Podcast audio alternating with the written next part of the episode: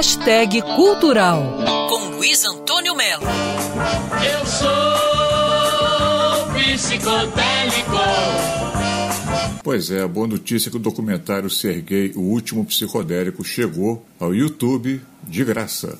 O filme tem quase uma hora e meia de duração e conta a história. Eu acho que não é do último psicodélico do Brasil, não. Talvez tenha sido do único psicodélico do Brasil, que é o Serguei, com roteiro e direção de Xing Li e Zahir Tata Podi. O filme ficou pronto pouco antes do Serguei morrer e traz muitas declarações preciosas, como a de Roberto Frejá, por exemplo. Serguei é uma figura muito especial, porque, na verdade, para toda a geração do rock dos anos 80, quando a gente chegou, o Serguei já era uma figura é, histórica dentro do rock brasileiro. São muitas histórias. O Serguei viveu intensamente né, até 82 anos. Por mais que tenha sido uma pessoa exposta, corajosa, o Serguei era um enigma. Quando ele disse no programa do Jô que era pansexual e que transou com uma árvore, o negócio ficou meio piada e meio verdade. Mas ele era um mestre quando se tratava de criar mitos sobre ele mesmo. Eu estava andando em Saquarema, naquele estado de cajueiros maravilhoso. Aí me deu um tesão, né? Porque todo mundo tem tesão.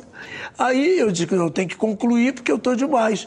Aí eu fui andando, Deus, quase Aí fui numa árvore, era muito grande, o tronco da árvore grande. Eu me encostei no tronco e aí fiquei é, assim, usando as mãos. Serguei, o último psicodélico, filme que está já no YouTube, de graça. Vale a pena assistir e conhecer um pouco mais essa figura antológica que valorizou o rock brasileiro. Luiz Antônio Melo, para Band News FM. Quer ouvir essa coluna novamente? É só procurar nas plataformas de streaming de áudio. Conheça mais dos podcasts da Band News FM Rio.